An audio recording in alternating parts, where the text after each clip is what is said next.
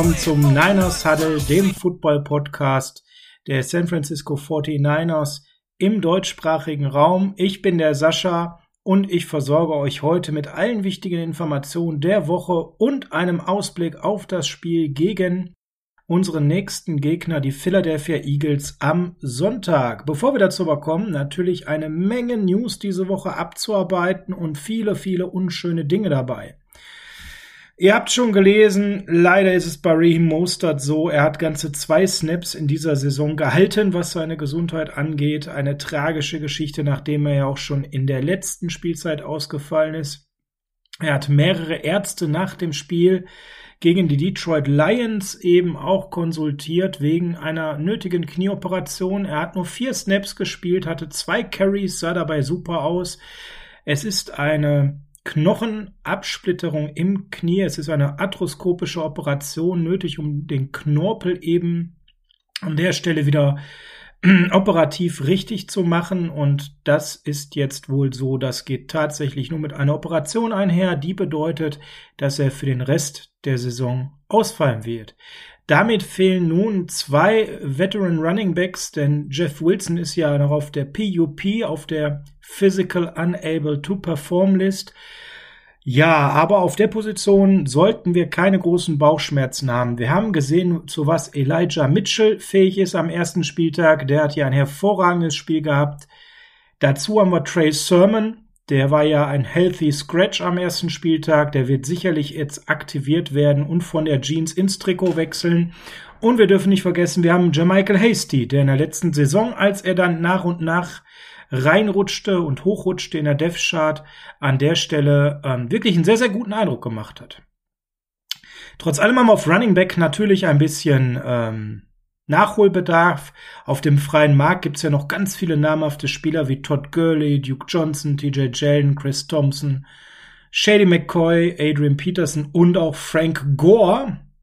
Aber wir haben uns am Ende eben dazu entschieden, keinen von denen zu nehmen, sondern wir haben Carrion Johnson verpflichtet. Zu dem kommen wir eben gleich, aber wir müssen natürlich über die zweite große große negative Nachricht aus dem Lions-Spiel treffen und die trifft uns viel, viel mehr noch als die Verletzung an der Stelle von Mostert, nämlich das Saisonaus von Jason Verrett. Was für ein Pech. Der Mann, der so hervorragend in der letzten Saison gespielt hat und endlich mal gesund war, ist leider out for season. Kreuzbandriss, ein Schreckgespenst, leider im vierten Viertel, ganz am Anfang des vierten Viertels, als wir eigentlich sehr weit vorne lagen, beim 41 zu 33 gegen die Lions hat er sich dann im rechten Knie das Kreuzband gerissen. Das bedeutet natürlich das Saison aus und äh, ist genauso auf Injured Reserve wie Raheem Mostert. Das Problem, was wir nur dort haben in der Secondary, da gibt es wenig, wenig, wenig Lichtblicke dahinter. Während wir auf Running Back die Möglichkeit haben, sicherlich noch Leute auf den Markt zu bekommen, die uns weiterhelfen, sieht es doch schon ziemlich, ziemlich düster aus an der Stelle, was unser Backfield angeht. Wir haben da auch schon gehandelt, da kommen wir jetzt gleich auch zu. Der Name fiel auch schon in unserer Dienstagsausgabe als wir ein bisschen gespekuliert haben, wer könnte uns da unterstützen, habe ich den Namen mal reingeworfen, nämlich den Namen von Dre Kirkpatrick. Das ist einer der Namen an der Stelle, der eben noch ein Free Agent war und als Möglichkeit Jason Red zu ersetzen. Aber ganz klar, es ist kein 1 zu 1 Ersatz, sondern in der Death Chart rückt jetzt erstmal jeder ein auf. Der E-Man Emmanuel Mosley wird vom zweiten Corner zum ersten, ist allerdings momentan auch verletzt. Und dahinter ist es eben wichtig, dass wir was anderes noch haben, außer Veteran Josh Norman, den wir ja frisch, frisch verpflichtet hatten. Die Rückkehr von Richard Sherman, die ja nochmal angeteased wurde, scheint erstmal wieder vom Tisch zu sein. Aber wir haben ja Dimo Lenoir, äh, der ein hervorragendes Spiel machte. Auf den können wir sicherlich als zweiten Corner bauen. Hoffentlich weiter auf Corn Williams im Slot als Corner. Dahinter ist es eben eng. Dante Johnson hat zum wiederholten Mal gezeigt, dass er einfach keine Lösung ist und am besten, wenn überhaupt, nur Snaps im Special Team sieht. Embry Thomas, der auch Snaps gespielt hat zum Ende gegen die Lions, ist genauso schlecht unterwegs gewesen wie Johnson, hat da einiges zugelassen.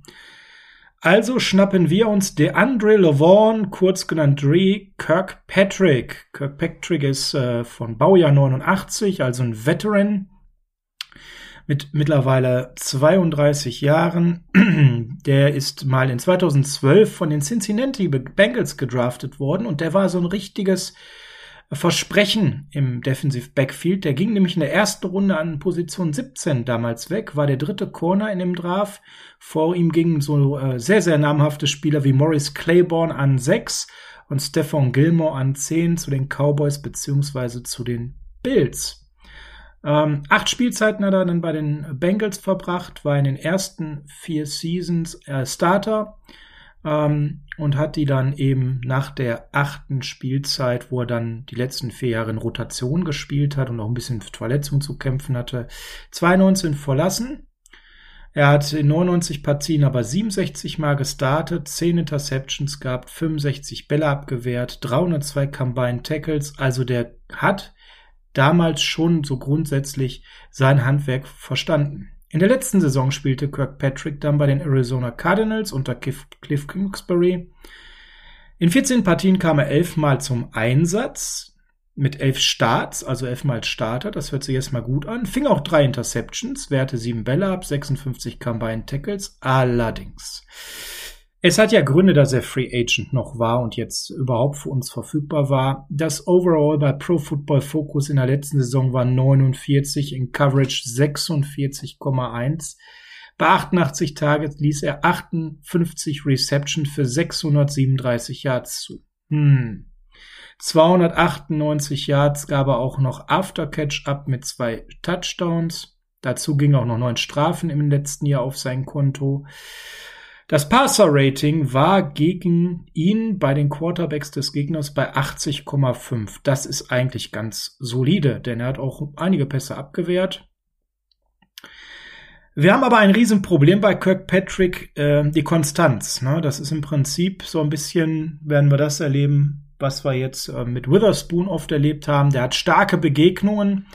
Letztes Jahr zum Beispiel gegen die Cowboys, wo er dann aber wirklich, wirklich ganz viel zugelassen hat, nachdem er vorher stark spielte.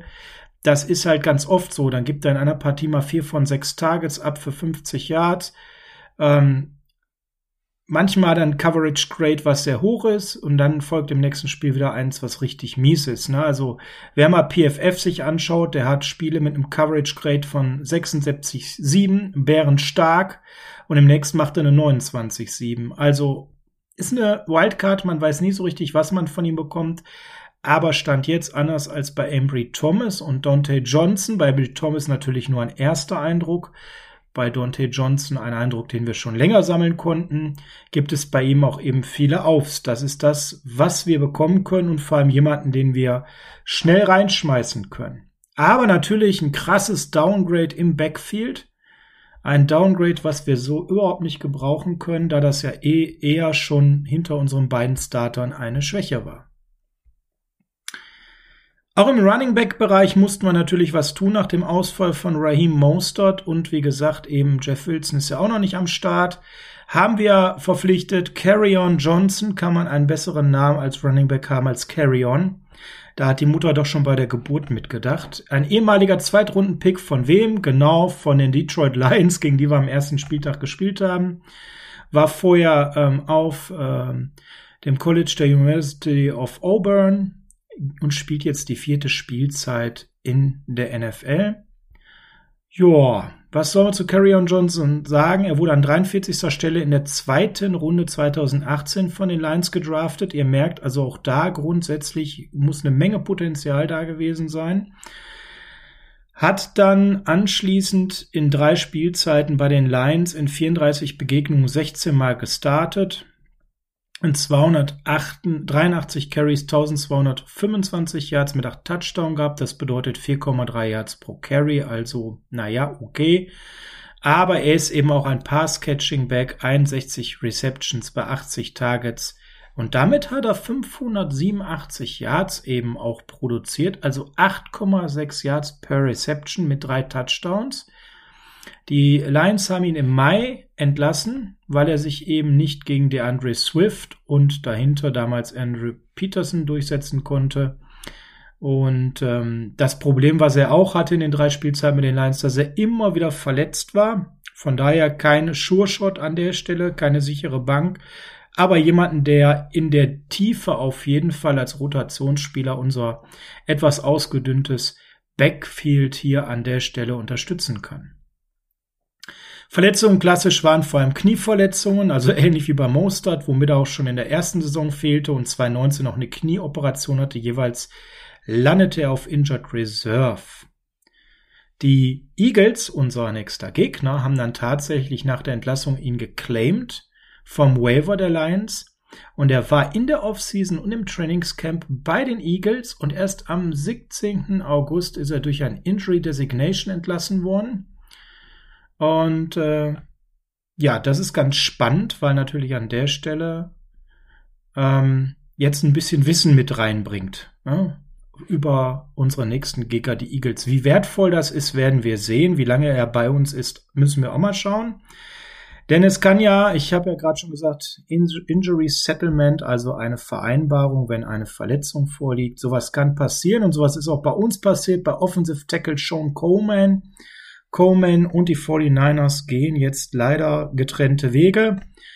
Ähm, über so ein Injury Settlement Coleman landete nach einer Verletzung, wie die er sich im Preseason Game gegen die Raiders zugezogen hat, auf Injured Reserve. Durch das Settlement sparen wir knapp eine Million gegen den Salary Cap. Das ist wertvolles Geld für die aktuelle Saison, wenn wir eben nochmal hier und da jemanden verpflichten müssen für die Tiefe.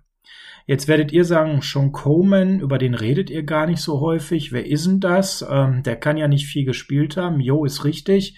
Man könnte auch die Frage stellen, ist das ein Missverständnis gewesen? Denn wir haben 2018 für den Swing Tackle tatsächlich sogar auch getradet von den Cleveland Browns. Damals einen Siebtrunden-Pick nach Cleveland geschnippt, geschickt. Ähm, aber er hat noch nie für uns einen Snap gespielt in der Regular Season. Das heißt, an der Stelle hatten wir wohl irgendwie mehr erwartet.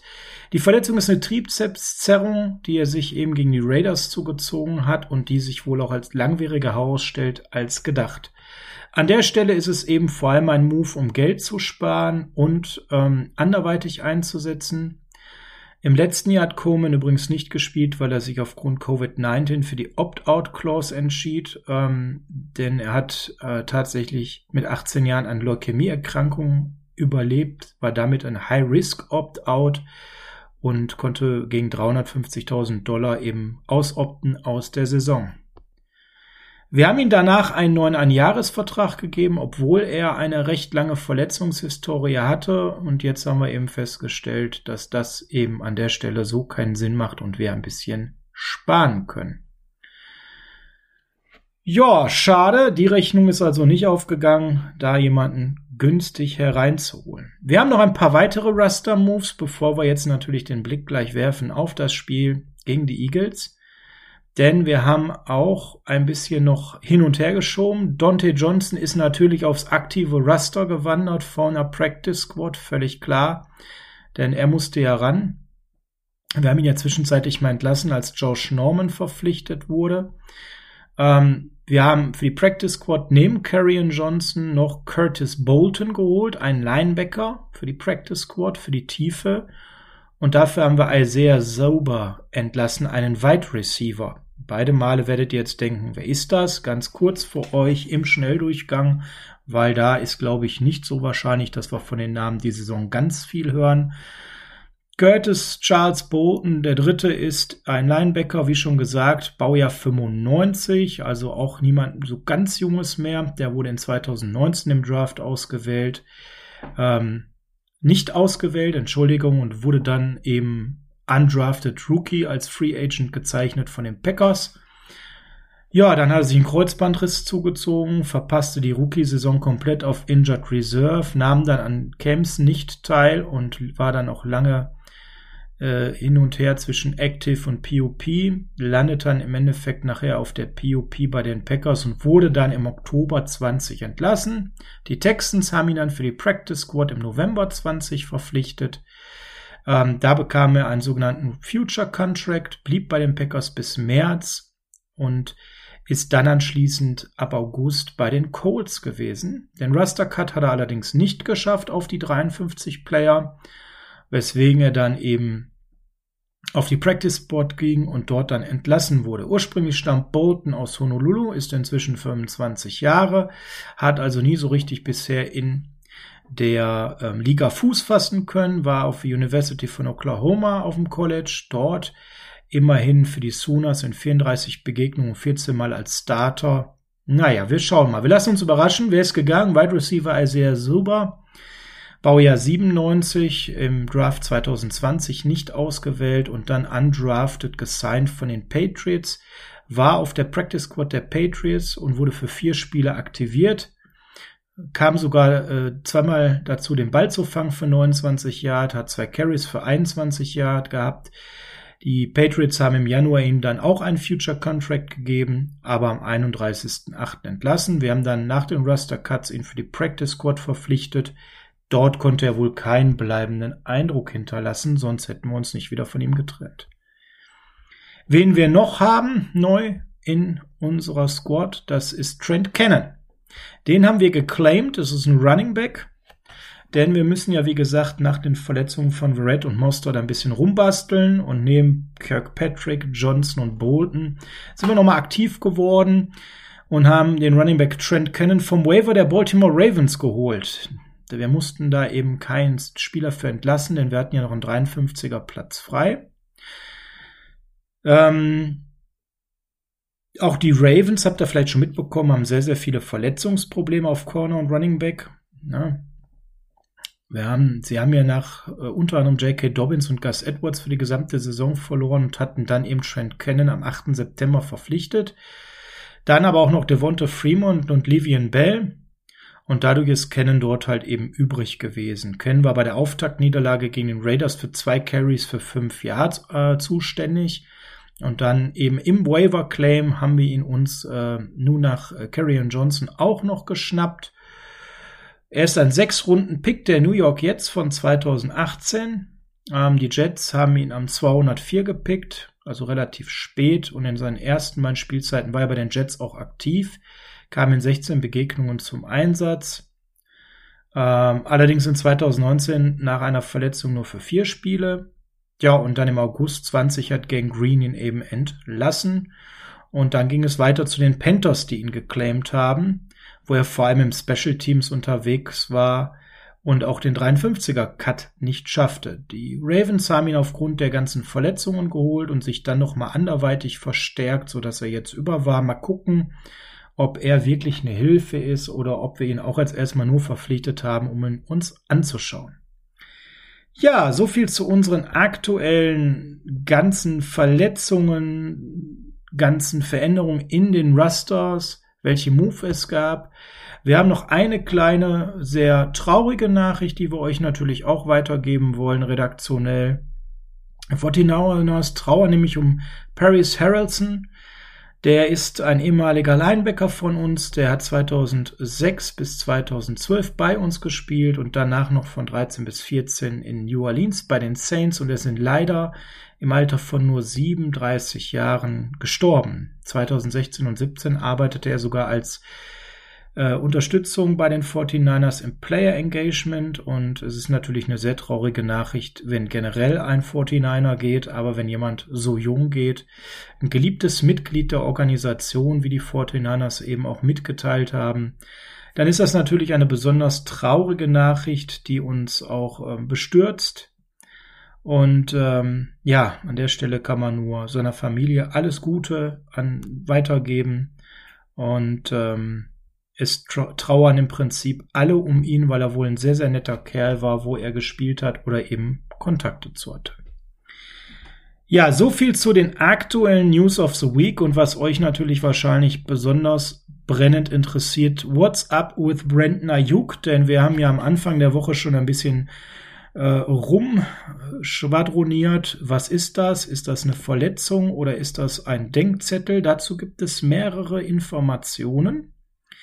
Und zwar zum einen hat Kyle Shannon klar gesagt, dass man eben immer noch die Hamstring-Geschichte bei Ayuk hat und da kein unnötige Risiken eingehen wollte. Zum anderen ist es aber auch so, dass Lynch in einem Interview klar gesagt hat, dass äh, eben Ayuk jeden Tag Gas geben muss, um besser zu sein als die anderen Wide Receiver. Also hier, er hat klar gesagt, er hat nichts falsch gemacht, aber hier hat er auch angedeutet, Junge, du musst weiter Gas geben und dich zeigen.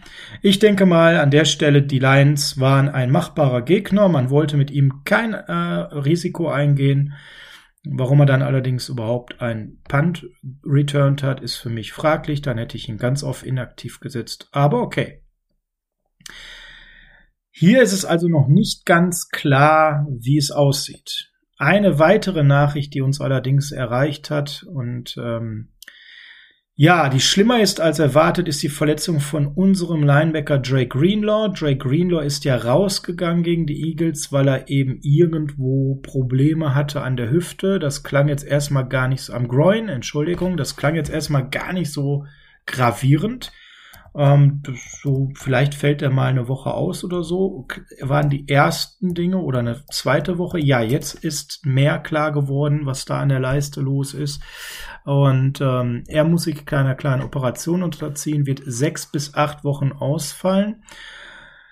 Ja, hier sind wir ganz gut aufgestellt. Eigentlich grundsätzlich der mehr mit Aziz Al-Shair jemanden, der schon gegen die Lions das exzellent gemacht hatte, rüber zu wechseln auf seine Position des Will-Linebackers. Und Demetrian Flanagan Fowles war ja der erste, der von der Bank kam und auf Sam gewechselt ist und das auch gut gemacht hat. Sicherlich brauchen wir uns nicht an der Stelle unterhalten. Qualitätsverlust, definitiv aber einer, der nicht so gravierend, gravierend vom Drop-Off ist wie auf Cornerback.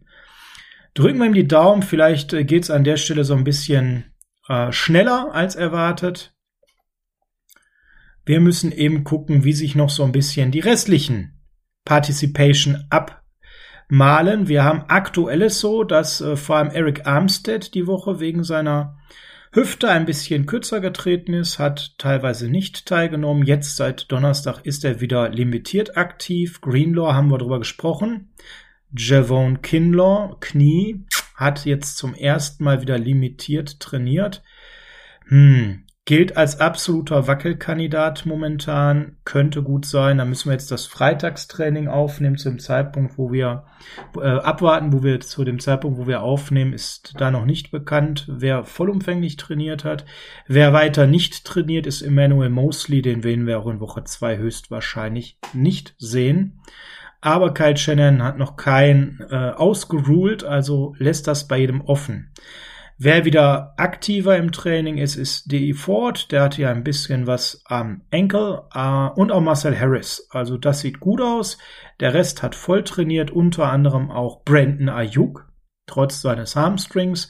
Das spricht schon sehr dafür, dass der eine aktivere Rolle haben wird. Und auch Nick Bosa, obwohl der ja einen hohen Snap-Count gegangen ist gegen die Lions, schont sich da nicht und geht da also wirklich, wirklich ordentlich nach vorne.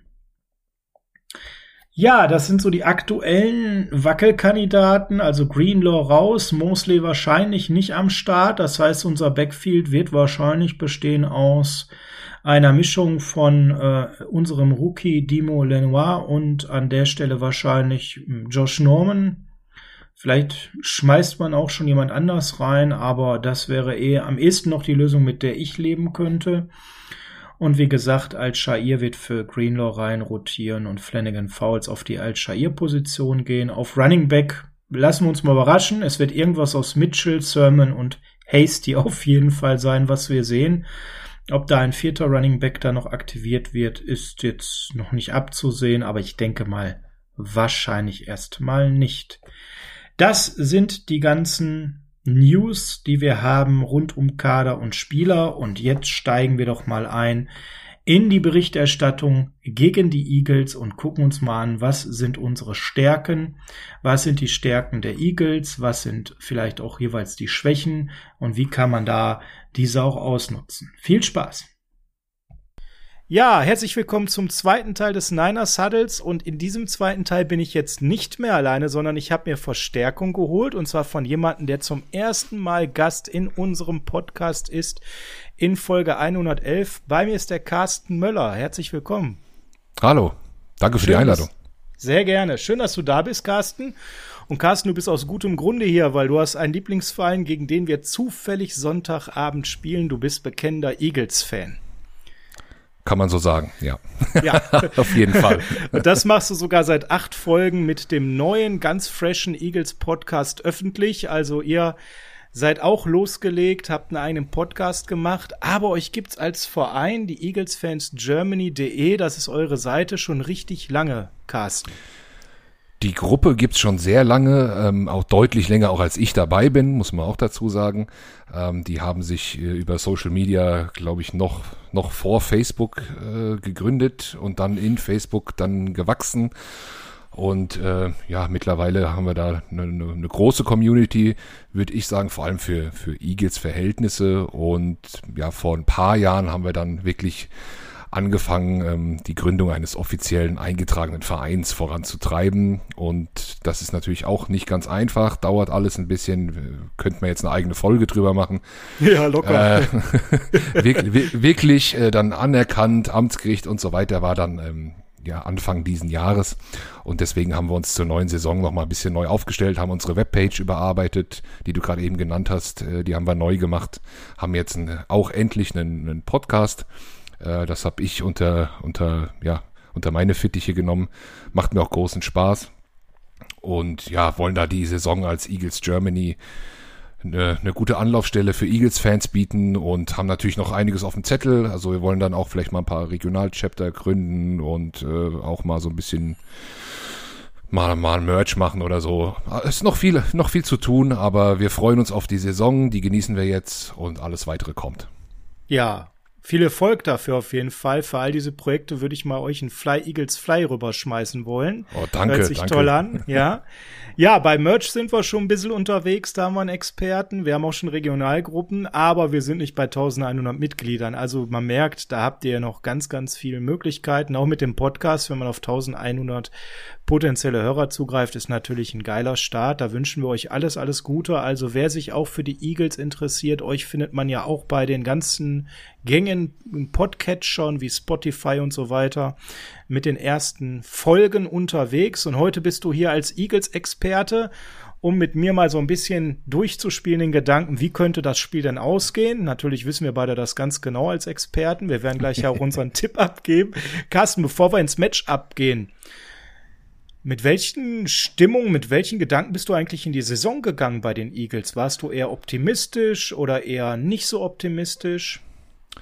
Ähm, ich war zum, zum ersten Mal oder zumindest zum ersten Mal seit langer Zeit sehr entspannt. Die Eagles haben in den letzten Jahren immer recht hohe Erwartungen gehabt, vor allem in der schwächeren Division.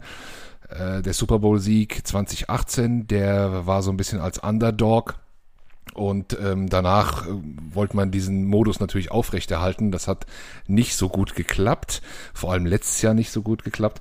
Und jetzt war es wirklich so eine Umbruchseason. Also es ist so eine Zwischenseason vor einem Rebuild, würde ich sagen. Und ganz, ganz viel Unklarheiten, komplett neuer Coaching-Staff, äh, Jalen Hurts, das ganze Receiving Core neu, also alles neu und man weiß ja überhaupt nicht, was einen da dann erwartet und dementsprechend niedrig waren auch die Erwartungen. Und das äh, fand ich insofern eine recht entspannte Situation, dass man sich einfach mal zurücklehnen konnte und ganz gespannt natürlich, also man ist natürlich unfassbar neugierig, wie das jetzt so funktioniert, aber die Erwartungen sind gar nicht so hoch und von daher ist das eine ganz angenehme Situation eigentlich. Ja, und dann würde ich mal behaupten, wenn die Erwartungen nicht so hoch waren, war die Freude nach Week One bei euch umso größer, oder? Ja, natürlich. Also wir sind, äh, aber man, man soll ja die Week One nicht überbewerten, das tue ich auch nicht realistisch. Aber das war natürlich, es hat alle Erwartungen bei uns übertroffen. Ähm, Jetzt war unser Gegner auch nicht so gut, genauso wie euer Gegner. Ja. Ähm, ich glaube, dass unser Matchup jetzt am Sonntag anders aussehen wird für uns beide. Und ähm, von daher äh, kann ich das schon realistisch einschätzen. Nichtsdestotrotz habe ich das letzten Sonntag extrem genossen, natürlich bis äh, Mitte dritten Viertel ich auch. Und dann ist ja einiges passiert, was nicht nur das Spiel eng gemacht hat, sondern uns das Spiel auch gegen die Eagles jetzt schwerer machen wird. Denn ich habe gerade schon mal, bevor du hier reingekommen bist, einen kleinen Einblick in die aktuellen Verletzungssituationen gegeben. Das macht das Spiel ja. natürlich direkt deutlich anspruchsvoller für uns. Ähm, da gucken wir natürlich gleich mal auf die Key Matchups. Ähm, ganz entscheidend ist ja, eine Personalie, die du gerade genannt hast, euer neuer Quarterback, dem das Vertrauen ausgesprochen wurde, Jalen Hurd, sah aus nicht nur wie ein NFL-Quarterback, sondern wie ein überragender NFL-Quarterback. Und was ich besonders bemerkenswert finde, dass der rennen kann, wusste jeder, aber der hat ja auch wunderschöne Pässe geworfen. Ähm, die Amerikaner haben ja diese klassische Week One Overreaction, ja. Da muss man ja, wir Deutschen sind ja ein bisschen anders unterwegs, aber das sah schon deutlich besser aus als in der letzten Saison, um Klassen besser. Und ähm, ja, wie schätzt du das jetzt so ein aktuell? Ist das der wahre Jalen Hurt oder lag es auch ein bisschen daran, dass die Defense des Gegners ihn so gelassen hat? Wie kann man jetzt da anpacken, seine Leistung? Ja, also wahrscheinlich wie immer, die, die Wahrheit liegt ein bisschen in der Mitte. Ähm, letzte Saison war er wirklich nicht gut, aber da konnte er auch nicht gut sein, denn er ist, er ist in, in ein, er ist reingeworfen worden in ein System, das nicht für ihn gemacht war. Ähm, Jalen Hurts und Carson Wentz sind sehr unterschiedliche Spielertypen und ähm, dementsprechend war das System von Doug Peterson da gar nicht ausgelegt auf Jalen Hurts. Man hat es dann so ein bisschen versucht, aber es hat nicht geklappt. Außerdem war die O-Line komplett verletzt letztes Jahr. Die, die war jetzt letzten Sonntag wieder da und die haben auch gut gespielt. Und das System, und ich glaube, das hat man ganz klar gemerkt und das war auch das Spannende, kann der neue Coach Nick Seriani bei uns ein System äh, entwickeln und etablieren, das Jalen Hurts zugute kommt. Und am Sonntag war das definitiv der Fall. Und ähm, das, denke ich, wird auch weiterhin so sein. Also man wird seine Stärken jetzt deutlich besser einsetzen. Und Jalen Hurts hat, äh, ich sag mal, den Chip auf der Schulter, sich dieses Jahr zu beweisen. Denn die Eagles haben schon auch ein bisschen vorgesorgt, sollte er das nicht können. Also er hat da durchaus auch ein bisschen Druck, aber er weiß genau, seine Chance ist jetzt und jetzt muss er das zeigen. In Runde 1 ging's gut, aber es sind auch noch 16 vor uns. Mhm. Meinst du Gardner Minshew an der Stelle mit Druck? Joe Flecko wird ja eher nicht gemeint sein. Ne? jetzt, jetzt aktuell im, im Quarterback Room schon mal äh, Gardner Minshew, der ja noch mal kurz vor Saisonstart äh, geholt wurde, falls das jetzt direkt nicht wird. Aber vor allem auch mit den Draft Picks im nächsten Jahr. Ja, ja. Ähm, da wurde, da wurde einiges aufgeladen, so dass man da durchaus auf einen Quarterback ganz oben gehen kann mit dem Pick-Kapital, das man hat. Ja, ich bin gespannt. Natürlich drücke ich euch die Daumen, dass ab Woche drei äh, Jalen Hurts einfach so weitermacht. Da habe ich gar kein Problem mit. Ja, für nächste Woche darf er gerne mal ein bisschen einen Downer haben. Bevor wir jetzt aber einsteigen und gleich genau mit ihm auch weitermachen, mal ein bisschen History. Wir wollen mal eben ganz kurz schauen, wie steht's denn zwischen den 49ers und den Eagles? Und da haben wir momentan ganz knapp, was die Siege angeht, die Nase vor. 19 Siege für uns, 14 für die Eagles, ein Unentschieden, aber nach Total Points liegen die Eagles tatsächlich mit 774 zu 753 vorne. Das heißt, wir haben häufiger mal enge Dinger gewonnen und dafür dann auch mal eine richtige Watschen kassiert. Das erste Spiel ging an die Eagles 1951. Am 6.10. war es soweit, haben wir in Philadelphia 21 zu 14 verloren.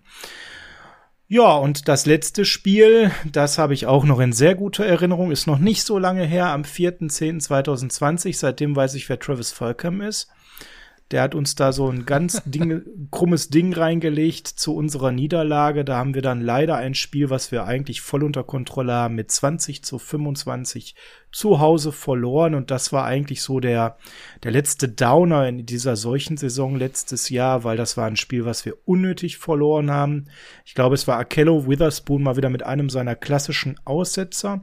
Ansonsten spielen wir circa alle drei Jahre über einen dicken Daumen gegeneinander je nachdem, wie so diese ähm, Reihenfolge in den Divisions sind. Es gibt ja auch mal Phasen, wo wir häufiger gegeneinander spielen. Jetzt kommt wieder so eine.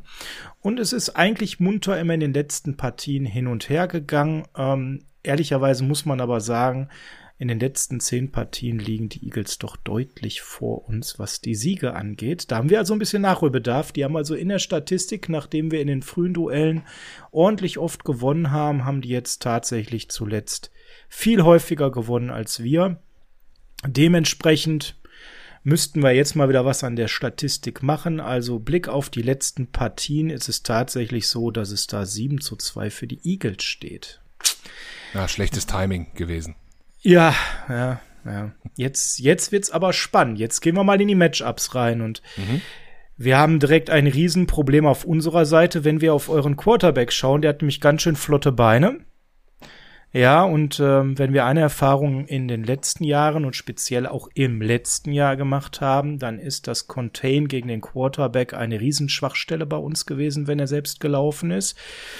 Da habe ich immer Russell Wilson vor Augen. Ganz furchtbar, was der mit uns angestellt hat. Und ähm, jetzt ist es natürlich so, dass unser ähm, defensives Mindset sich ein bisschen verändert hat. Unser Defensive äh, Head Coach ist ja gewechselt zu den Jets. Robert Saleh ist dort jetzt Head Coach und wir haben jetzt mit dem Mako Ryans einen Nachfolger, der die ähm, Defensive nicht radikal, sondern behutsam umbaut.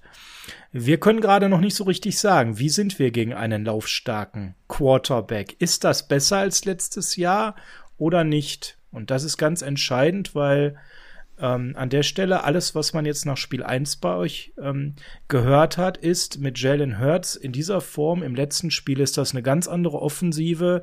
Äh, euer Running Back hat klar gesagt, jedes Spiel, jeder Spielzug ist potenziell ein Laufspiel mit ihm auf Quarterback. Ja. Und das ist immer noch eine Waffe, auch wenn er jetzt wunderschöne Pässe geworfen hat. Oder? Das stimmt, das stimmt. Ähm, das System von uns ist ja auch da, das hat man letzte Woche gesehen, ganz klar darauf ausgelegt, das zu nutzen. Jetzt ist Jalen Hurts kein Russell Wilson, also das, das müssen wir noch mal so, so hoch, so, so Wobei auf den Füßen schon eigentlich schon, ne? Vielleicht nicht ja. im Arm, aber mit den Füßen schon. Ich glaube, da tun die nee, sich nicht so viel. Vor allem in der Entscheidungsfindung und, und in, in, der, in, der, Erfahrung. Jalen Hurts hatte vor der Saison mit dem großen Vorurteil zu kämpfen, dass er einen Read macht. Ja. Und wenn, wenn dieser Read ihm nicht passt, dann fängt er an zu laufen. Richtig. Und das, das war sein, sein Vorurteil. Und jetzt ging es darum, in der Offseason ihm zu zeigen, hier, es, es gibt durchaus zwei, drei Reads und äh, noch ein paar andere Optionen. Ähm, also seine, seine Progression, sage ich jetzt mal, zu verbessern. Und das hat anscheinend auch ein bisschen geklappt, wobei ich ähm, es, es gibt ja jetzt von ihm, das ist jetzt das Schöne für euch, ein richtig gutes Tape, nämlich unser Spiel gegen die Falcons. Ein besseres ja. Tape, besseres Tape über Jalen Hurts kann man gar nicht bekommen.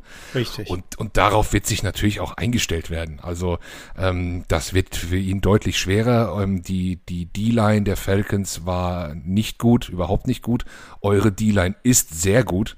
Und das ist eine ganz andere Aufgabe dann auch für Jalen Hurts. Äh, und die, da, ich vermute sogar, ja, natürlich wird der Gameplan ähnlich sein.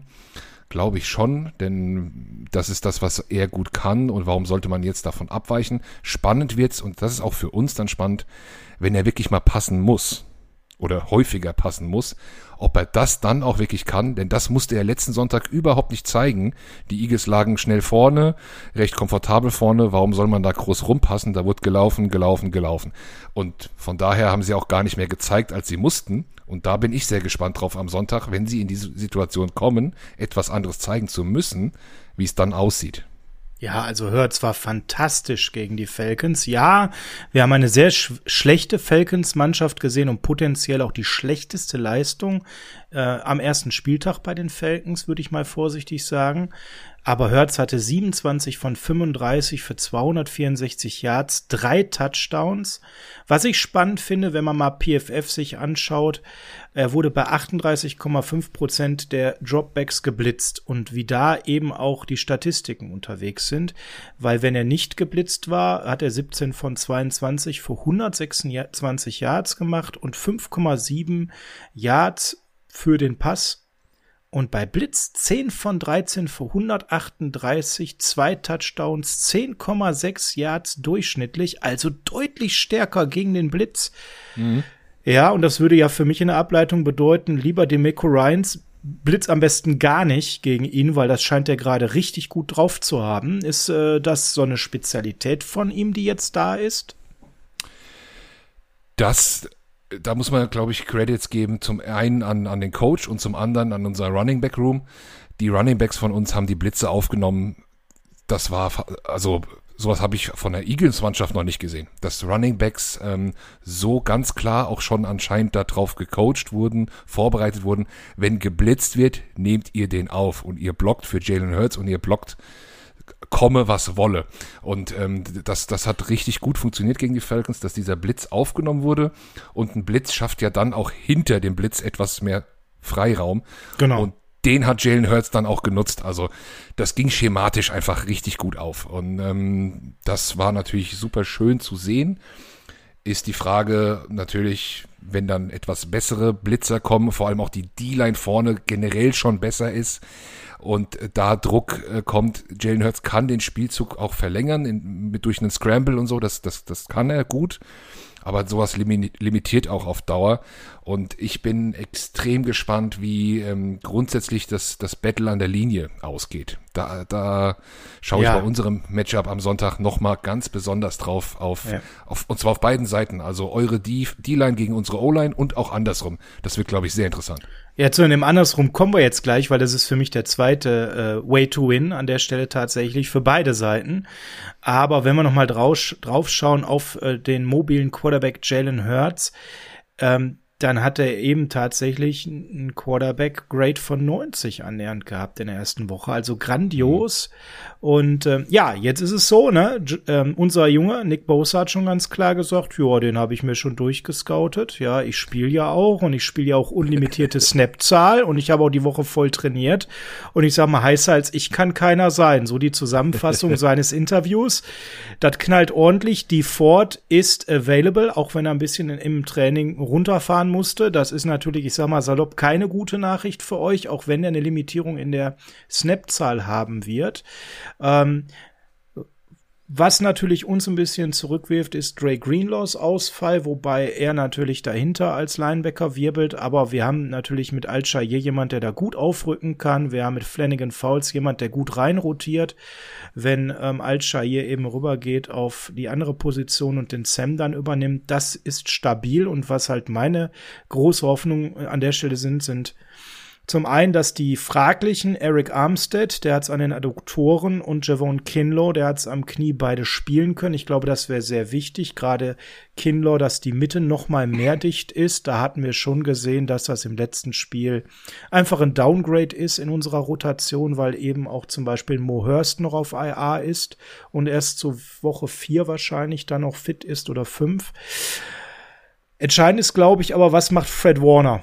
Macht er so ein typisches All-Pro-Spiel und contained, wie er das halt zu seinen All-Star-Pro-Zeiten, vor allem in der letzten Saison gemacht hat.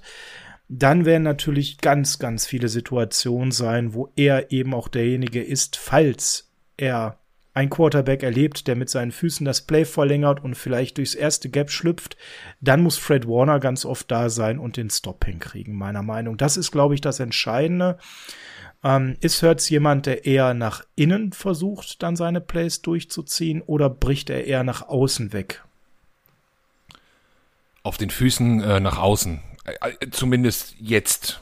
Ähm, hm. am, am letzten Sonntag nur nach außen. In der letzten Saison nur nach vorne. Ich glaube, das hat man ihm aktiv ausgetrieben. Ähm, das hat man ihm, glaube ich, aktiv ausgetrieben. Ähm, wie, also wie gesagt, gut, letzte Saison war die, die äh, Eagles O-Line war komplett weg, letzte Saison sozusagen. Da hat kein Star, da hat nur noch Jason Kelsey in der Mitte gestanden, ansonsten waren die, ähm, wir hatten, glaube ich, in 16 Spielen ähm, 15 verschiedene O-Line-Formationen. Ja, das, das eine, da geben wir uns äh, die Hand. Das war furchtbar, ne? Das, das ist eine Katastrophe für jeden Quarterback. Wir können ja mal äh, Nick äh, Mullins fragen, ähm, der, der bei uns auch die Offseason übrigens ähm, gespielt hat und die Preseason, sich da aber nicht durchsetzen konnte.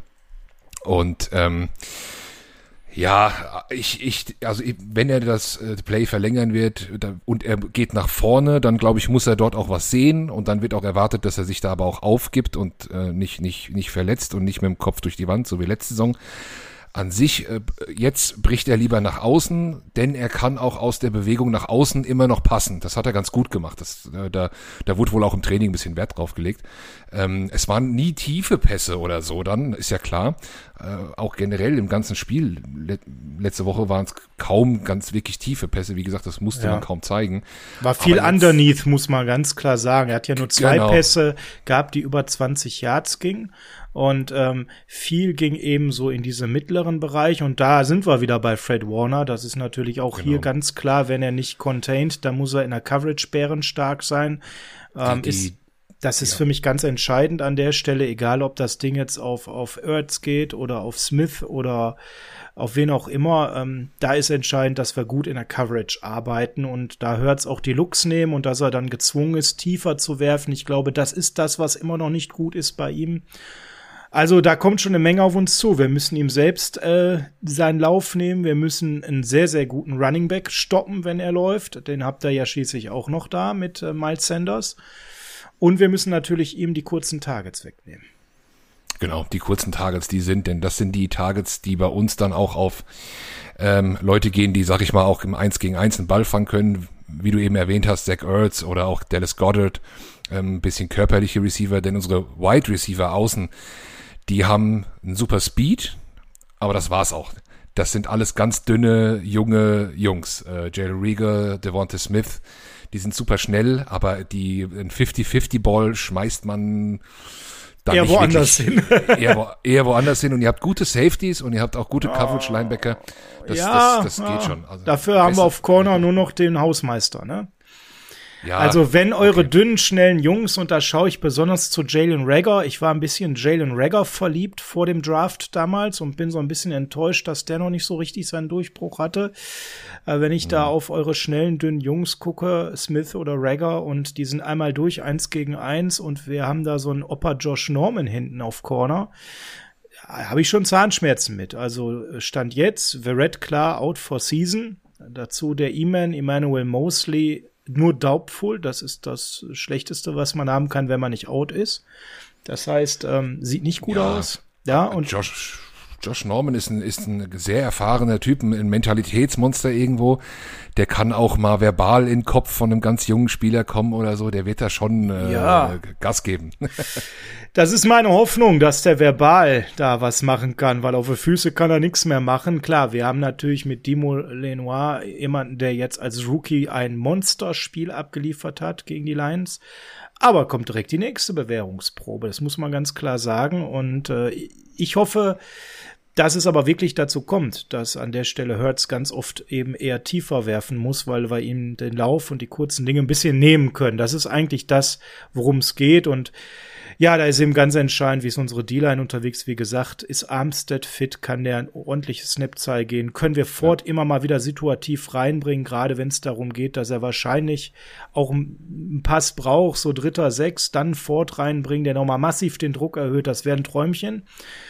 Ähm, also, gucken, gucken wir mal auf eure O-Line, weil die ist ja mittlerweile wieder auf einem ganz anderen Level. Du hast es gerade angedeutet, denn im Endeffekt habt ihr eine weitestgehend gesunde O-Line. Ich glaube, Brooks ist so ein bisschen wackelig, ne?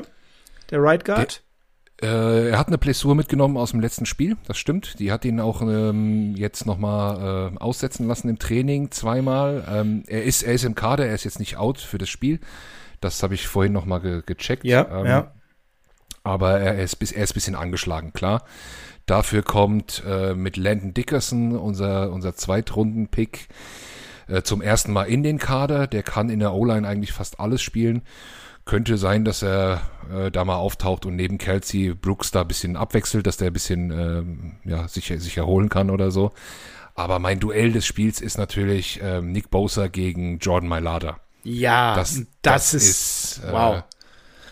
Da freue ich mich extrem drauf. das wird richtig interessant. Also, ja. Also ich da kann ich auch wirklich ich gar nicht sagen, wohin das geht, diese Reise, weil Mailata hat ja Phasen, wo er richtig gut aussieht als Tackle da. Aber natürlich, wenn Bosa richtig aufdreht und sich ihn zurechtlegt, das könnte auch gut für uns ausgehen. Ne? Ja, also Mailada hat ja letzte Saison sogar mehr auf Guard gespielt bei uns.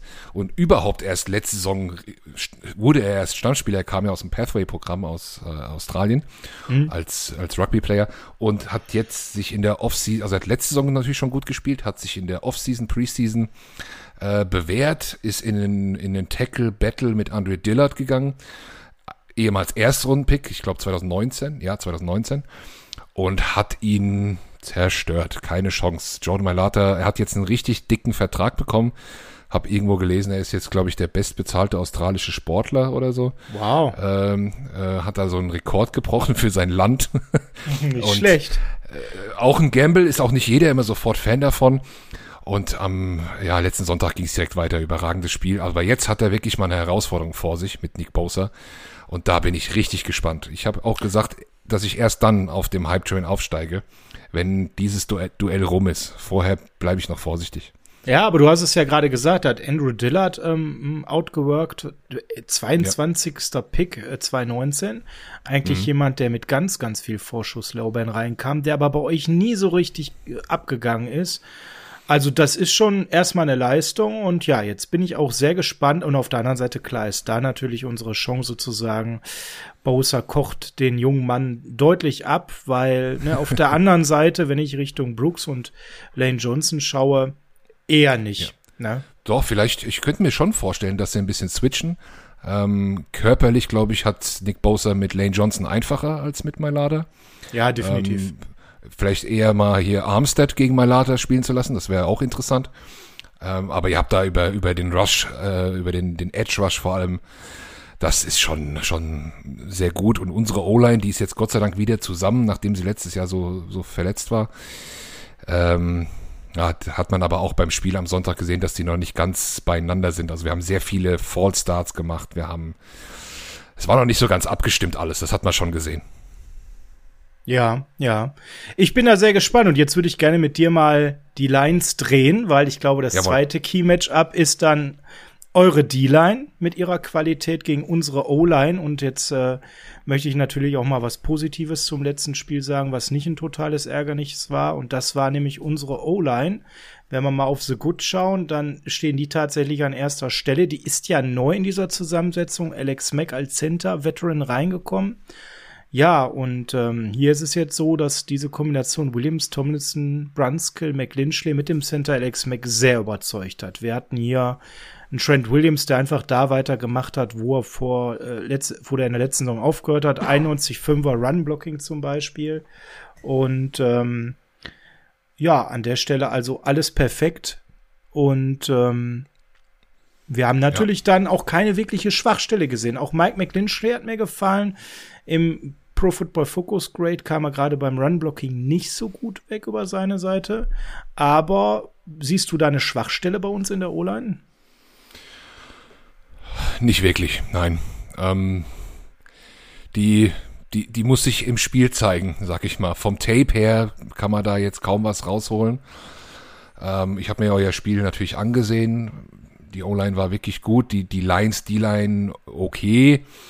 Äh, ich würde unsere schon stärker einschätzen. Also eure O-Line bekommt auch ein bisschen mehr zu tun, würde ich schon sagen. Glaube ich auch, ja. Ähm, und da muss man dann mal, mal, mal gucken. Das wird, aber das wird ähm, ja im Game sich, sich, glaube ich, erst zeigen. Da kann man jetzt nicht sagen, achtet mal hier und da und so. Ähm, super spannendes Matchup. Wie gesagt, an der Linie, ich habe es ja schon gesagt, auf beiden Seiten des Balles. Ähm, mega spannend unsere Defense ist grundsätzlich natürlich, die legt alles auf den, auf den Druck nach vorne. Ne? Also unser Prunkstück in der Verteidigung ist die, ist der, ist der Foreman Rush. Unsere Linebacker sind nicht gut. Unsere ja, schön, dass du das so ehrlich sagst. Das wäre sonst gleich meine nächste gut. Frage gewesen. Ne? Ja, ja, also der, der Foreman Rush, da haben wir auch wirklich viele, da haben wir auch eine Tiefe drin jetzt, da, da, da, da die halten sich immer gegenseitig frisch, die wechseln ganz häufig aus, äh, fast jeden Spielzug kommt ein neuer rein ähm, und sowas macht sich dann vor allem auch äh, gegen Ende des Spiels bezahlt. Das hat man auch bei dem Falcons-Spiel gesehen, die haben jetzt nicht so eine gute O-Line, ähm, die hatten auch einen Rookie in ihrer O-Line, der wurde natürlich brutal attackiert. Ja. Aber äh, das, das ist jetzt nicht mehr möglich. Und jetzt heißt es wirklich frisch bleiben, immer wieder, immer neu anrennen, wie das natürlich in so einer D-Line auch ist, ne? immer anrennen, anrennen. Und die O-Line, die, die ja meistens nicht wirklich wechseln können wie eine D-Line, zumindest unsere D-Line. Ich glaube, wir haben da zehn Mann im 53er Roster, nur D-Line. Also ja, die, da seid ihr ganz, äh, ganz stark aufgestellt und ähm, äh, ja. Also ich muss auch ganz ehrlich sagen, wenn ich gerade so Richtung Mike schaue auf unserer rechten Seite, also ist für mich so ein Key, weil er momentan potenziell, er hat ja wieder so ein bisschen Gewicht gemacht, um im Run-Game eigentlich stärker blocken zu können, nachdem er sehr schlank war. Ähm, und das hat sich ja so herausgestellt, wir gehen nochmal einen anderen Weg mit ihm. Jetzt war das aber trotzdem nicht gut. Ähm, irgendwie ist der für mich in so einer Findungsphase und potenziell gerade eine Schwachstelle. Und wenn ich überlege, wer da so alles im Edge unterwegs ist bei euch, Brandon Graham, ne, zum Beispiel, oder ein, Ja. ein Sweat, ne, puh, also es wird, glaube ich, schon relativ spannend. Und wie du schon sagst, ihr seid auch Barnett, ihr seid schon wirklich tief und ich könnte mir vorstellen, das wird für Mike echt ein langer Abend. Ja, in der Mitte natürlich äh, unser bestbezahlter Mann Fletcher Cox.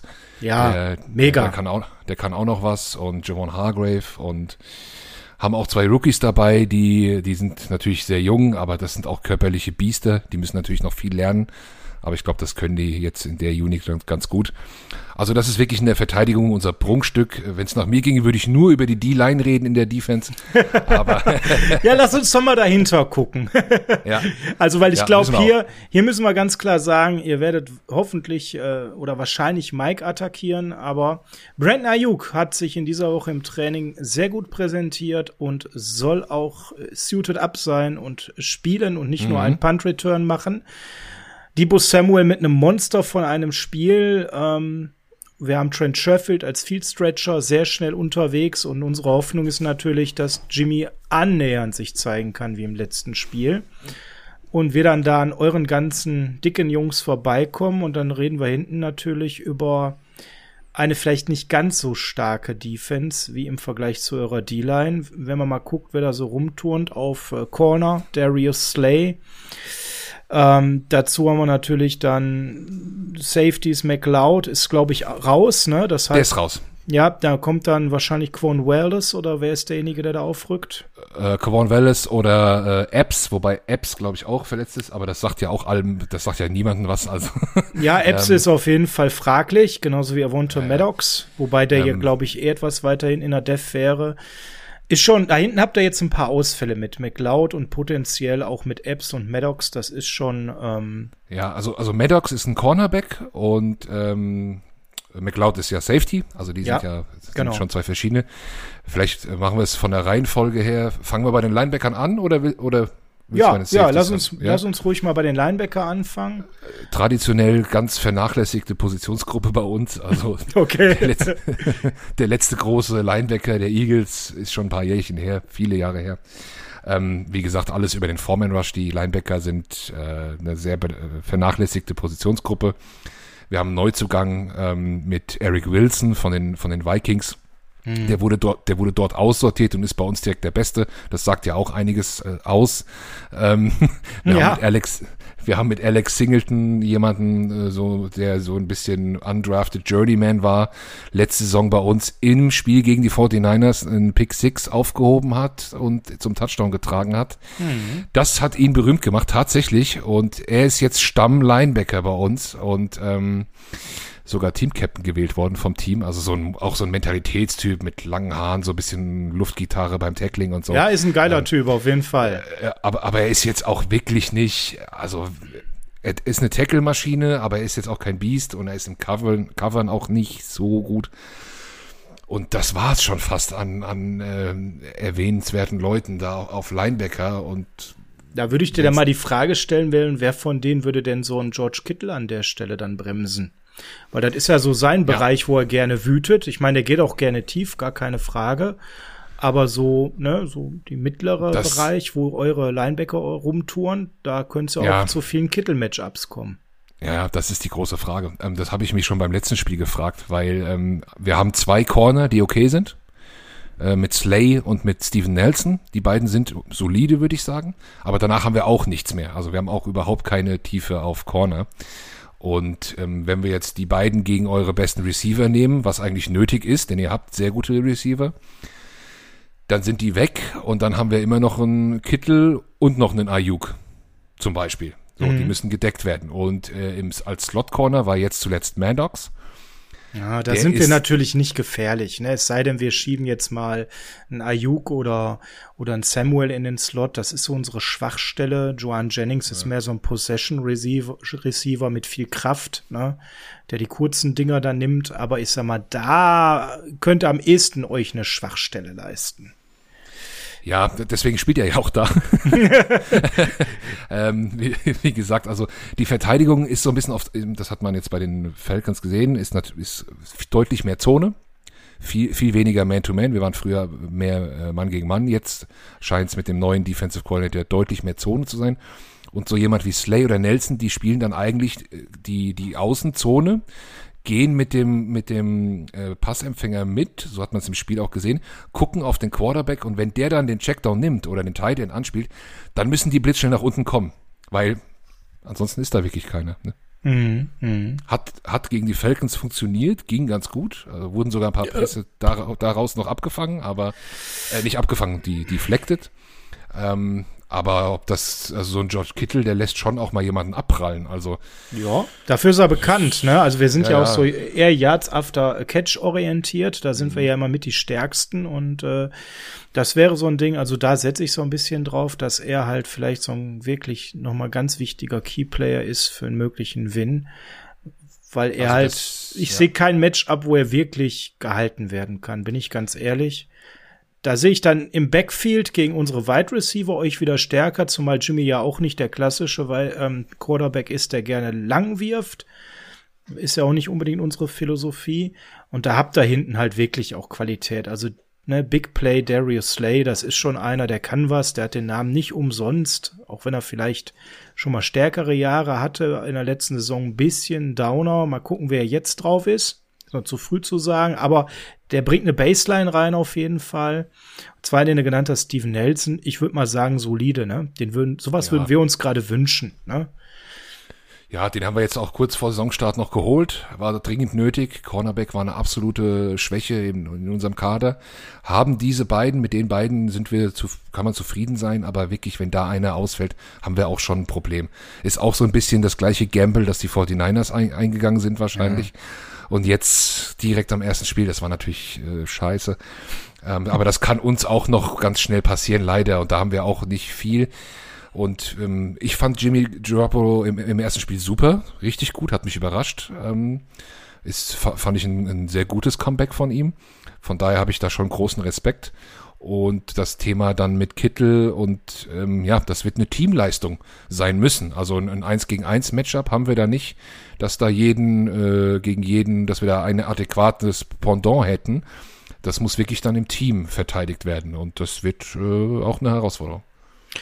Jetzt muss ich dir natürlich eine Frage stellen bei der Art, wie wir Football spielen, auch wenn jetzt ähm, Raheem Mostert out for season ist. Das hat uns ja auch gerade fresh erreicht, dass die Knoblauchsplitterung so ist, dass das eben wirklich die gesamte Saison ihn rauswirft. Wir ähm, haben auf jeden Fall Trey Sermon aktiviert, der ja so ein Healthy Scratch war im ersten Spiel und den Jeans schön an der Seite da äh, gegähnt hat. Dazu Elijah Mitchell, tolles äh, wirklich äh, Spiel eins. Äh, jemand, der super in unser Konzept hat. Hasty hat auch seine Stärken. Der darf nur nicht in Blocksituationen kommen, dann wird's ganz peinlich. Also das Run-Game ist ja ganz entscheidend bei uns. Wenn wir das zum Laufen kriegen, das öffnet Jimmy das Feld, dann kommen die Looks auf, auf Kittel, dann kommen eben auch die, die Stärken von Ayuk und Samuel raus. Wie ist aktuell deiner Meinung nach eure Run-Defense da unterwegs? Ähm, an der Linie ganz gut, würde ich sagen. Ähm, unsere, unsere, unser Four-Man-Rush ist jetzt nicht nur auf Pressure, die sind auch schon gegen den Run. Gerade Fletcher Cox ist super gegen den, ist sehr guter äh, Run-Verteidiger. Ähm, wenn man bei der Linie durch ist, wie gesagt, unsere ähm, Linebacker, die können nicht wirklich covern. Die können aber ein bisschen tackeln, äh, aber naja. ähm, da, da, da sind die fünf, sechs Yards aber schon rum. Ne? Ja, genau. Ähm, so, das, das ist schon schwierig. Also da, da könnte ich mir vorstellen, sollte sich da ein Laufspiel etablieren, dass die, die Coaches von den Eagles reagieren müssen und in der Verteidigung richtig was umstellen müssen. Was dann wiederum natürlich Jimmy G wieder registrieren sollte und ihm etwas anderes eröffnet. Ne? Also ich, das ist natürlich, äh, da, dafür liebe ich Football so. Ne? Das ist, das ist ja. so geil. Ne? Ja, ähm, dieses, wenn nicht dann, dann das und sonst dies, ne, das ist halt einfach ja. das Spannende. Wir können jetzt hier fachsimpeln ohne Ende. Das macht auch riesen Spaß ja. mit dir, aber es hängt auch ein bisschen an diesen Key-Match-Ups, wie sie sich entwickeln auf beiden Seiten und wie man dann eben adjustet. Ne? Und das ist, glaube ich, das, das Und Spannende. das Run-Game. Genau wie du es gesagt hast, das Run-Game. Denn das gleiche gilt für uns auch. Wenn wir kein Run-Game haben werden, wird ganz, ganz schwierig. Also das Run-Game ist gerade in dem Matchup mit unseren beiden Quarterbacks, mit der Situation, glaube ich, super entscheidend und hält natürlich den anderen vom Feld, logisch. Ähm, das, das wird richtig spannend. Also können wir zusammenfassen, Run Game gegen und versus Run Game auf beiden Seiten eigentlich eine Stärke bei euch auch mit dem mobilen Quarterback und jeweils mhm. total spannend, welches Run Game sich eher etablieren kann, um den Gegner ja. vom Feld zu halten und die Kontrolle zu haben. Das ist ja für beide so eine so eine Philosophie. Genau. Bei euch Wide Receiver, na ja, da geht eher was über die Tight Ends. Da müssen wir unterwegs sein in der Coverage. Das dürfte uns relativ gut liegen, aber ob unsere D-Line gegen eure O-Line wirklich da sich so ähm, etablieren kann, liegt vor allem an der Wirkung von Bowser gegen Mailata oder wenn man ihn rüberschickt gegen Johnson. Und ähm, für euch ganz, ganz wichtig, dass ihr dann eben unsere Schwachstellen attackieren könnt, gerade auf Corner potenziell mit einem Rookie und einem ja fast schon Rentner mit Josh Norman. Mal gucken, wenn er die zwei spielt. Das ist so ein bisschen meine Befürchtung. Wir haben ein gutes Safety-Duo da in der Mitte. Das ist ganz, ganz stabil mit, mit Ward und Tat. Die sind immer sehr unterschätzt, sind eigentlich ein Top 5 Safety-Duo in allen Statistiken, kommen immer relativ wenig weg, weil sie weder irgendwelche Faxen machen auf dem Feld, also sich nicht groß abfeiern, noch sind sie keine Ballhawks. Das ist ihre einzige Schwäche. Bei uns heißt äh, Jakiski Tat ja auch Holzhände Tat, weil er ja auch gerne mal einen Ball, den jeder jeder von uns, sogar der Carsten und der Sascha fangen würde, einfach mal fallen lässt, wenn er direkt auf ihn zufliegt, ja. Das heißt, da müsst ihr keine Sorge haben. Aber da mache ich mir weniger Gedanken. Meine Sorge ist wirklich, dass so ein Jalen Rager oder so ein Smith da durchkommt, eins gegen eins und dann eben gerade gegen Josh Norm, falls er wirklich unser zweiter Corner sein sollte, mal ganz durchgeht und das Hurts das lange Ding auspackt. Das wäre wirklich, da habe ich wirklich ein bisschen Bauchkrimm mit ich, ich glaube, sie werden es auf jeden Fall hin und wieder versuchen. Mehr, mehr als letzte Woche natürlich, alleine um dieses Element aufrecht zu erhalten, dass sich die D-Line äh, und die Linebacker da nicht so 100% sicher sein können. Ah, der passt ja sowieso nicht tief. Ähm, deswegen muss man das ja ab und zu auch einfach mal einstreuen. Ähm, es könnte richtig wild werden. Also sowohl in die eine wie in die andere Richtung. Ich könnte mir auch vorstellen, dass wir vielleicht ähm, äh, Trey Lance einfach, wenn das Run-Game nicht so gut anläuft, mal eine Option bei euch einfach reingeworfen wird. Und wenn das funktioniert, dann uh. bleibt der vielleicht auch. Also da sind ja noch schon so ein paar äh, Wagnisse äh, drin. Also wie hast du denn Trey Lance erlebt? Ähm, denn ich bin da nicht gerade so gehypt nach Spiel 1. Ich hatte den Eindruck, ja, war, das Spiel war er, wahnsinnig schnell für ihn. Ja, ja, er war aber auch gar nicht nötig. Nein. Also das, was er, er, er war nicht nötig, aber er könnte ja mal äh, nötig werden. Und wenn er dann eine gute äh, ähm, eine gute Option darstellt, gerade in so einem Spiel, wo es vielleicht an der Linie mal enger ist, wo er mal vielleicht auch seine Füße einsetzen kann, ne?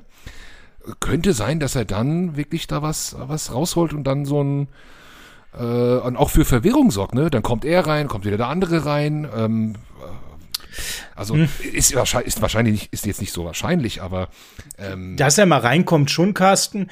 Ich, ja. ich habe halt bei den Saints gesehen, dass es nicht so wirklich klappt, weil ne, das mit mit Hill und Breeze war für mich am Ende ein Projekt, was gescheitert war. Ich sehe mal ein bisschen Gefahr. Garoppolo ist auch so ein Rhythmus-Quarterback. Der wirft sich in mhm. Rhythmus, der spielt sich in Rhythmus. Und wenn man den immer mal wieder rausnimmt und Lenz reinnimmt, gerade Garoppolo ist, glaube ich, jemand, dem das eher weniger gut tut. Ich glaube, da gibt's einfach, ja, unter uns gesagt, stärkere Quarterbacks, die da auch einfach mal lockerer mit umgehen können.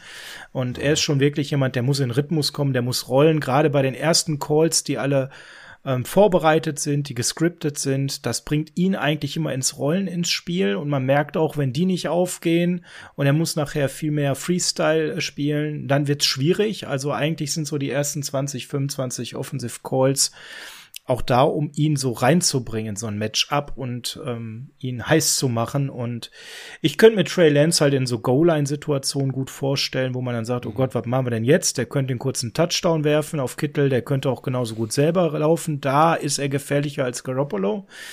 Ansonsten, wie gesagt, meine Wahrnehmung war in Spiel 1, das Spiel ist sehr schnell für ihn. Das habe ich bei anderen Rookie-Quarterbacks schon besser gesehen. Er hat äh, zwei, dreimal Kopf runter und in die Mauer rennen. Das will ich von ihm nicht sehen, weil dann ist er schnell auf Injured Reserved. Ähm, hat natürlich eine tolle Szene gehabt mit dem Rollout und dem Pass zum Touchdown, gar keine Frage, aber ich sag mal ganz vorsichtig, den hätten viele gemacht. Der war nämlich sehr schön gecallt und sehr frei. Warten wir mal ab Für uns in der Offensive ja. ist es ja genauso wie für euch Run-Game ans Laufen bringen. Unsere O-Line muss eure Front wirklich auch in Schach halten. Und da sehe ich gerade auf unserer rechten Seite, da ist ja Brunskill daneben, der ist ja auch derjenige, der reingerückt ist und sicherlich tendenziell auch äh, eher der Schwächere. Die linke Seite ist unsere Sahne-Seite. Da sehe ich euer Potenzial und ja, ansonsten unsere Chance, wie gesagt, über Kittel gehen und da reinkommen und an der Stelle mal schauen, wie wir den dann eben platziert kriegen in der Mitte oder eben über Ayuk äh, und Samuel, wenn sich das Feld öffnet. Das muss so unser Weg sein. Zu gucken, wie wir euch dann da an der Stelle, ich sag mal, so im mittleren Bereich schlagen. Hinten, ich sehe euch da sehr solide aufgestellt. Ich sehe nicht, dass wir da so einen Corner mal eben so leicht dominieren, gerade wenn das vielleicht in Contested-Situationen geht vom Speed her, wenn wir da noch mal drauf schauen, Ayuk ist ja nicht der langsamste gegen eure Jungs hinten. Das könnte auch noch mal was sein, ne? Auf jeden Fall, auf jeden Fall. Ja, wir haben ähm, Anthony Harris in der Offseason auch von den Vikings verpflichtet auf, auf Safety. Ähm, auch direkt der Beste, wie, wie, wie eben schon mal. Er ist aber auch selbst, sag ich mal, noch mal eine andere Hausnummer als Eric Wilson auf Linebacker ähm, ähm, da sind wir super froh, dass wir den haben. Ähm, Anthony Harris ist ein, ist ein richtig guter Safety, organisiert hinten den Laden. Ähm, wir hatten eine ganze lange Zeit einen meiner Lieblingsspieler auf Safety, ähm, Jenkins. Mhm. Der ist wieder, der ist wieder zu den Saints gegangen. Das ist ein harter, harter Verlust gewesen ähm, vor der letzten Saison. Den konnten wir bisher äh, nicht mal annähernd ersetzen. Ja, ich bin gespannt. Ähm, wäre es für uns jetzt ratsam, du sollst uns natürlich keine Tipps geben, aber mit deinem Blick, ihr habt ja nun mal den Ausfall von Rodney McLeod, der ja eigentlich ein Stütze ist, äh, gezielt Quan Wallace auch zu attackieren? Oder wie siehst du so den Drop-Off auf der Position?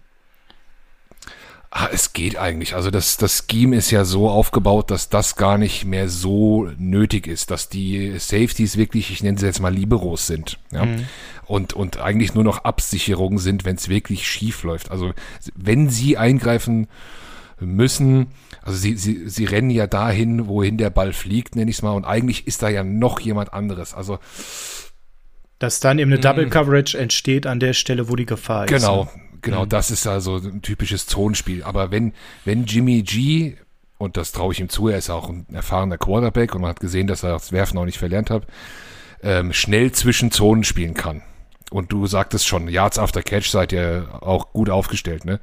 Schnell zwischen Zonen, gar nicht mal so tief. Ähm, das wird mir Forward Rush auch, auch so, ob, würde ich, würde ich gar nicht empfehlen. Ich glaube, der Gameplan für die 49ers, der beste wäre, dass er, wie, wie du sagtest, in einen Rhythmus kommt, relativ zügig den Ball los wird zwischen die Zonen spielen kann, auf einer mittleren, kurzen Distanz. Dann Yards after Catch, vielleicht ist da ja auch mal was designt noch mit einem Blocker oder so. Dann rennt George Kittle nochmal als Vorblocker bei einem mit oder ein anderer für Kittle oder so. Ähm, Running Game, wie du es sagtest, also so, das wäre wär, wär meine Empfehlung. Aber klar, wenn ihr da mit Ayuk einen Speedster jetzt äh, spielt und der mit mit äh, Garoppolo gut connecten kann, ist sind unsere ist unsere Secondary auch tief zu schlagen. Ja. Ja, Mensch, danke für deine ganzen Einschätzungen. Ich habe meinen Zettel abgearbeitet. Ich weiß nicht, ob du auf dem Zettel noch ein Matchup hast, was wir noch nicht besprochen haben. Nein, ich, ich habe noch was ganz kleines anderes, aber du hast ja auch gesagt, wir tippen vielleicht noch das Spiel. Wir machen als Eagles Germany eine kleine Charity Season Aktion. Wir sammeln Spenden für den Verein Wünsche von Herzen.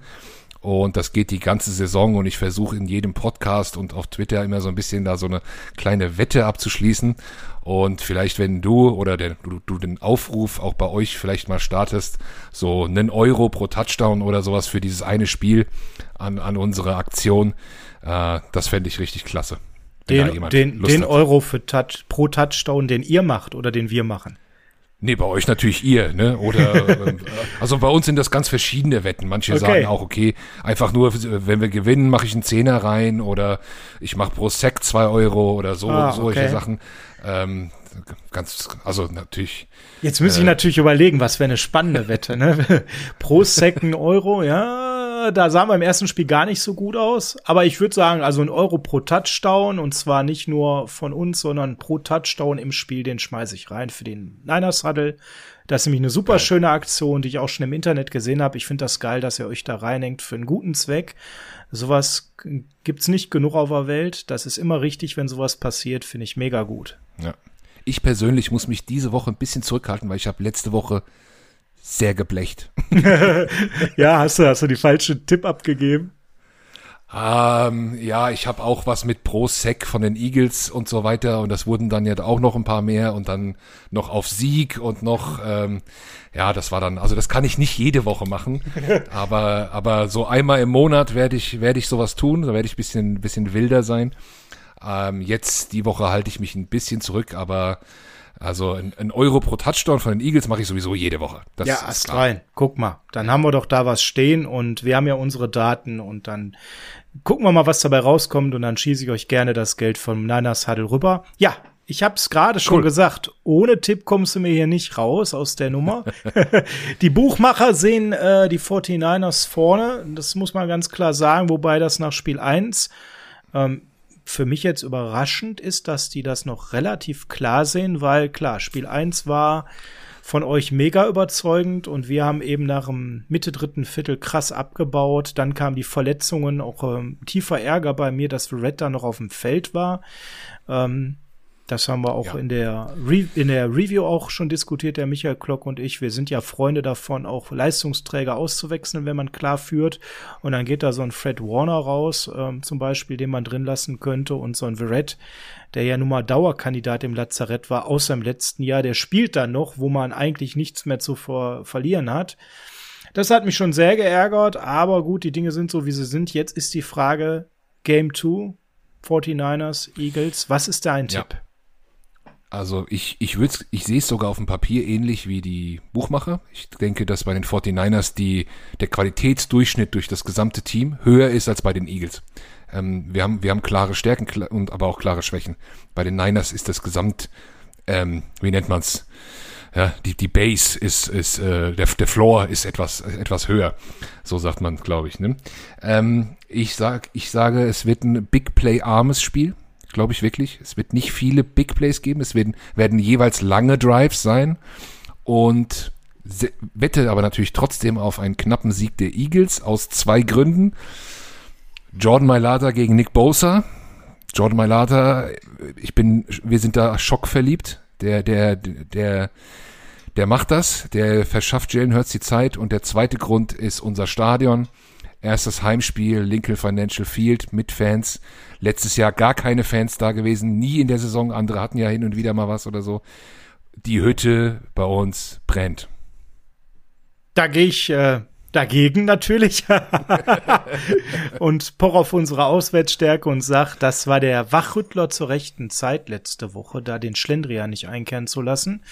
Und äh, ich tippe auf äh, einen ähnlichen Spielverlauf wie du. Es wird ein runlastiges Spiel, glaube ich, werden. Es wird einen Abnutzungskampf an den jeweiligen Lines geben mit mega spannenden Duellen jeweils O versus D-Line.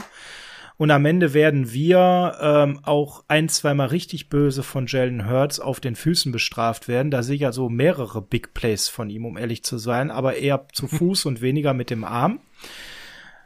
Ich sehe am Ende einen Sieg mit wirklich nur ganz knappem Vorsprung, vielleicht so plus sieben oder ähnliches, ein Touchdown für die 49ers, ähm, weil wir tatsächlich ähm, zu meiner eigenen Überraschung mit, eure, mit unserer O-Line eure D-Line zumindest einigermaßen neutralisieren können. Und unsere D-Line Genau das, was du gerade gesagt hast. Bosa wird da ordentlich rocken, glaube ich, und die Ford wird situativ reinkommen. Ich setze sehr darauf, dass Armstead und Kinlaw spielen und auch eine ordentliche Anzahl an Snaps spielen können.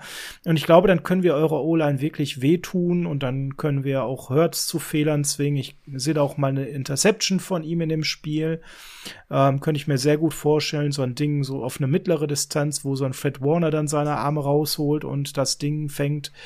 Und ähm, ich hab als Way to Win eine Hoffnung, dass wir die große Schwäche der letzten Saison, die in Spiel 1 gnadenlos weiterging, nämlich unsere Turnovers, die viel zu hoch sind. Man nimmt nur den Fumble von Jimmy und Alex Mack zum Beispiel, ähm, dass wir das endlich in den Griff bekommen. Und wenn wir das in den Griff bekommen und auch bei der Turnover-Battle einigermaßen mit euch auf Augenhöhe sind, dann sollten wir ganz knapp das Ding gewinnen, aber ich sehe es nicht so klar wie die Buchmacher. Okay, Hast du auch ein Ergebnis? Willst du, willst du das sagen? Soll, soll also ich, ich setze tatsächlich darauf, dass es eher weniger Punkte gibt. Wie siehst du das? Ja, ich hätte jetzt auf sowas wie 2017 äh, getippt. Hm, ja, so in der Range. Ich war jetzt so gedanklich bei 24, 17 für uns. Da sind wir sehr nah beieinander, ja. Gut, Kommt also, wahrscheinlich ganz anders, ja. wie das so ist. Wird, wird ein Shootout, wird ein Shootout, 50, 48. Ihr aktiviert äh, noch Travis Falcon spontan am Samstag, der dann den entscheidenden Touchdown gegen Dante Johnson äh, ah, fängt. Das, ich hoffe, das wird nicht nötig sein. Aber das ist ein, Aber, das war ein Schreckgespenst. Also den dürft ihr gerne inaktiv lassen auf eurer Practice Squad. Ganz furchtbares Trainingscamp gehabt, ganz furchtbare Preseason. Schade eigentlich, ne? Weil letztes Jahr sah der nach jemand aus, der Potenzial hat. Carsten, ja. toll, dass du da warst und dir die Zeit genommen hast. Mega gut. Auch ganz spontan ähm, hier für uns da zur Verfügung standest und so, so viel Eagles-Wissen hier heute reingespült hast. Danke vielmals für deinen Besuch. Hat riesig Spaß gemacht heute. Ich bedanke mich auch und freue mich natürlich aufs Spiel. Möge der Bessere gewinnen. Genau, das ist am Ende immer das Beste, ne? Und Jawohl. ganz wichtig, egal wer gewinnt, möglichst keine Verletzten. Richtig. Als allerletzter äh, Rauswerfer, sag noch mal schnell, wie ist der Rekord am Ende eurer Saison? Ähm, da habe ich ja schon in meinem Podcast äh, einen mutigen Tipp am Anfang der Saison abgegeben und nach dem ersten Spiel bleibe ich natürlich mutig und widerspreche mir da nicht. Ähm, 10-7. 10-7. Ja, das wäre stabil, das würde ich euch wünschen. Damit würdet ihr auch ganz locker eure Division gewinnen. Die soll Gerüchten zu, zufolge nicht ganz auf Augenhöhe mit unserer Division sein. nee. Also, liebe Eagles-Fans, falls ihr zufällig äh, jetzt über uns gestolpert seid, weil ihr gegoogelt habt und uns als Podcast gefunden habt, ihr seht, es gibt eine super Anlaufstation bei den Eagles als Fan dabei zu sein, einen neuen Podcast, ähm, hört Carsten in Zukunft da ähm, eben auf den Podcatchern eures Vertrauens. Nochmal vielen Dank, Carsten, alles Gute an euch und eine gute Saison. Gerne, mach's gut, ciao. Und wir werfen euch raus mit dem üblichen California, Heart of Chrome, Habt eine schöne Wochenende, egal wann ihr es hört, äh, am Samstag, am Sonntag, vorm Spiel und wir hören uns wieder Anfang nächster Woche dann zur Review des Spiels Eagles und 49ers. Bis dann. Tschüss.